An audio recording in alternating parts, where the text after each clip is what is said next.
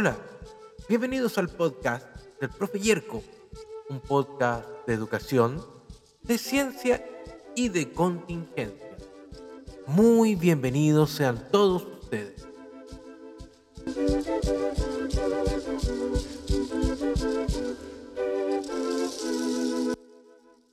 Bien amigos, muy bienvenidos nuevamente a este podcast del Profe Yerko, un podcast sobre educación, sobre ciencia y sobre la contingencia de nuestro país. Eh, estoy muy contento de que puedas escuchar este podcast eh, que de alguna manera busca reflejar lo que voy pensando en el día a día como profesor, como biólogo, como chileno. Bueno, hemos mejorado algunas cosas, el sonido, espero que se escuche mucho mejor. Em, también ya la, mi voz no va a ser opacada un poco por la música incidental del gran grupo antofagastino Punahue. Esa es la música de fondo que pueden escuchar en este momento. Y bueno, vamos a lo nuestro. Y bueno, mm, estoy muy contento de poder utilizar esta herramienta, los podcasts, porque de alguna manera me permiten llegar a ti en cualquier momento. Eh, poder llegar a ti cuando vas en la micro, cuando estás descansando, eh, cuando tienes un momento para poder eh, buscar cosas diferentes. y bueno, esa es la, magia del podcast. Este podcasting que, nos permite retroceder, adelantar, eh, descargarlo y escucharlo cuando, cuando tú quieras. Esa es la gran ventaja de escuchar podcast. Pero bueno, eh, hoy día hay algunos temas que quiero tratar respecto de educación. Hace un tiempo ya esta parte de la educación que originalmente no era mi, mi núcleo de desarrollo profesional se ha tornado cada vez más, más interesante y cada vez más importante, porque de alguna manera me he vuelto muy crítico de qué es lo que estoy haciendo en mi práctica profesional. Eh, inevitablemente las reflexiones que uno haga hoy eh, son atravesadas fuertemente por, lo, por la pandemia. Eh, y he estado pensando un poco sobre los modelos pedagógicos y los proyectos educativos. Bueno, ¿qué es antes, el, modelo o el proyecto? Eh, a veces cuesta dilucidar un poco y a mí también me pasa lo mismo. Ojo, que yo no soy especialista en educación, en modelos, en metodología. Soy un profesor, un profesor universitario que de alguna manera reflexiona respecto de su quehacer pedagógico. Eh, cuando hablamos de proyectos educativos, hablamos básicamente de la declaración de intención que tiene un establecimiento educacional para con sus estudiantes. Este establecimiento educacional puede ser un jardín infantil, puede ser una escuela, un liceo, un colegio, un instituto profesional o una universidad. Los proyectos educativos están construidos en bases a modelos pedagógicos estos modelos pedagógicos actualmente tienden a ser constructivistas. O bueno, al menos esa es la declaración. Em, pero ya sabemos bien que hacer carne el modelo constructivista es muy difícil. Más sobre todo cuando no reflexionamos sobre nuestra práctica y no innovamos en el aula. Esto es importante hacerlo notar sobre todo hoy con la pandemia, porque resulta particularmente eh, fuerte darnos cuenta de que estamos haciendo clases tal cual como se hicieron hace 120 años, lo cual es terrible si consideramos todos los avances que hoy día tenemos. Lo bueno de la pandemia es que nos ha obligado a ponernos eh, en un carril de innovación muy importante. Las competencias que hoy día estamos desarrollando eh, nos van a acompañar definitivamente y no van a permitir probablemente de que la educación vuelva atrás. Eh, ya me ven a mí aquí grabando un programa, un podcast, para tratar de llegar a usted. Eh, yo jamás pensé que podría llegar a hacer eso. ¿Cuántos de ustedes ya están editando sus propios videos o buscando videos para, de otros colegas para poder llegar de mejor manera a sus estudiantes?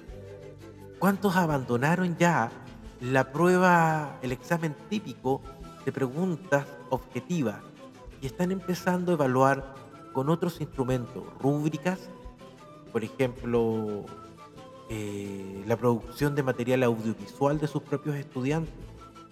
Definitivamente la educación está cambiando y eso es algo positivo. Los profesores hemos tenido que cambiar de manera muy, muy importante y tal vez eso nos acerca hoy día mucho más a poder acercarle los modelos pedagógicos que tanto y tanto hablamos.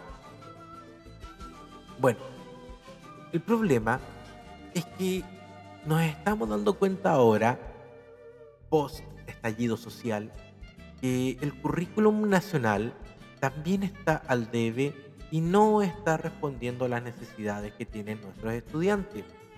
Hoy día prácticamente somos analfabetos funcionales. Podemos saber mucha biología, mucha matemática, pero nuestros alumnos pueden reparar un enchufe de su casa, pueden construir una silla o pueden reconocer dos plantas similares. Eso es algo que me hace pensar y reflexionar que probablemente lo que estamos haciendo en el aula mm, está completamente desactualizado. Basta recordar solamente lo que hizo el Consejo Nacional de Educación al suprimir las clases de educación física eh, en tercero y cuarto medio. Bueno, en realidad no las ha suprimido, las ha sometido a electividad. Sin embargo, el currículum de educación física lastimeramente tiende a hacer que los niños abandonen las clases de actividad física. Si el Consejo Nacional de Educación apunta a esto, yo me pregunto entonces, ¿no habrán visto las cifras de accidentes cardiovasculares que tenemos en Chile, siendo estas además una de las principales causas de muerte, interesante, el no, el no poder llevar a la realidad las acciones educativas y pedagógicas que tenemos que llevar a cabo los maestros. Ahí hay un fenómeno que tenemos que revisar. El currículum no está prestando realmente lo que debiéramos dejar a los estudiantes. Un concepto que escuché por ahí y me gustó mucho, el residual de la educación. ¿Qué es lo que se llevan nuestros estudiantes al final de terminar su proceso escolarizante? ¿Mm? ¿Se llevarán realmente las etapas de la mitosis? ¿Podrán entender que en realidad estudiarla tiene una significación muy importante, por ejemplo, cuando hablamos de cáncer? O del desarrollo prenatal o de neurulación en el embrión. Yo creo que todos estos elementos son dignos de analizar y poner en un contexto diferente. Hoy día definitivamente estamos puestos en un momento histórico en donde nosotros los maestros tenemos que llegar de mejor manera a nuestros estudiantes para que sus aprendizajes sean realmente significativos. Entonces, parece que tenemos que darle una vuelta a los modelos, a los proyectos, al currículum, para que realmente la educación pueda estar al servicio de nuestros estudiantes. Aquí es interesante preguntarse algo.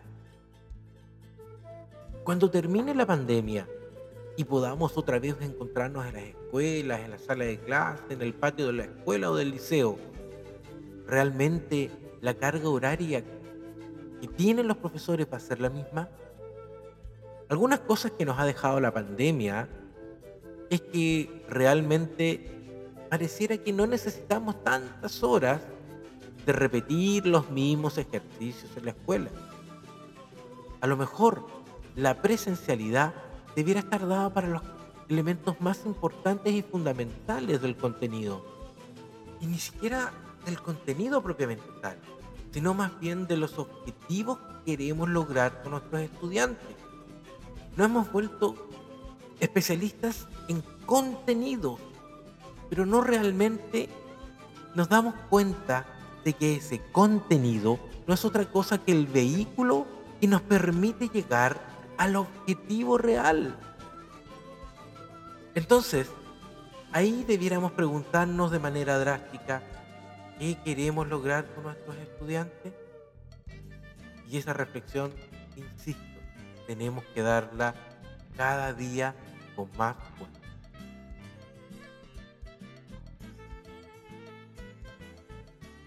Otro elemento que podríamos entrar a analizar es este proceso de plebiscito que vamos a vivir en, algunos días más.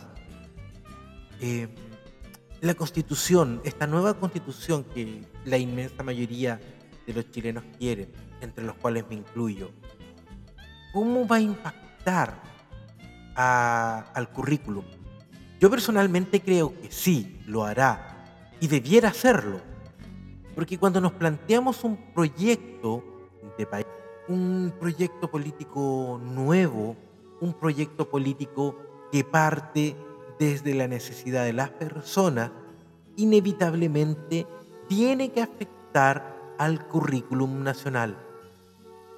No olviden que, según algunos autores, la currícula no es otra cosa que la forma o el medio mediante el cual el Estado instrumentaliza las necesidades que necesita suplir. Es decir, cómo el Estado hace para poder tener mano de obra eh, para los procesos productivos que necesita.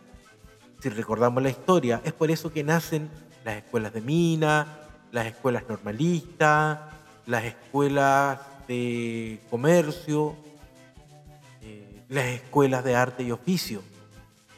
Sin embargo, hoy día eh, este exitismo nos ha centrado en un currículum científico humanista, dejando de lado eh, muchas artes que han quedado en el olvido. Y este currículum científico humanista es para preparar a los niños primordialmente para llegar a la universidad. Eh, un dato curioso, de ya antigua data, en países desarrollados, la proporción de obreros versus profesionales es de 4,5 o 4,8 obreros por cada profesional. Si analizamos la proporción de obreros versus profesionales, en Chile la proporción es inversa. Un técnico, un obrero por cada cinco profesionales, lo cual, lo cual definitivamente nos muestra que no podemos tener eh, muchos caciques y pocos indios. Es un dicho feo, pero, pero que muestra una realidad. Tenemos un país eh, con profesionales hipertrofiados que muchas veces no logran eh, ejecutar tareas simples que son requeridas en su diario quehacer profesional. Hemos desvalorizado las carreras técnicas, sin embargo son tremendamente necesarias. Desde ese punto de vista, eh, te invito a que te preguntes, ¿qué hago yo en la escuela? ¿Cómo hago mis clases? ¿Qué medios utilizo? sigo utilizando el mismo texto que año a año eh, me entrega el ministerio. Que ojo, no estoy diciendo que sea malo, pero hacer las clases solamente basado en ese texto, ¿te has dado el tiempo de usar eh, podcasts como este, por ejemplo? ¿O te has dado el tiempo de buscar un paper? Eh, revistas como Nature, como Science, tienen apartados especiales para profesores, en donde entregan información de primera línea. y muy actualizada para los estudiantes. ¿Seguiremos entonces utilizando y confiando siempre los mismos libros, donde a veces encontramos que aparecen errores que son, por decirlo menos, garrafales?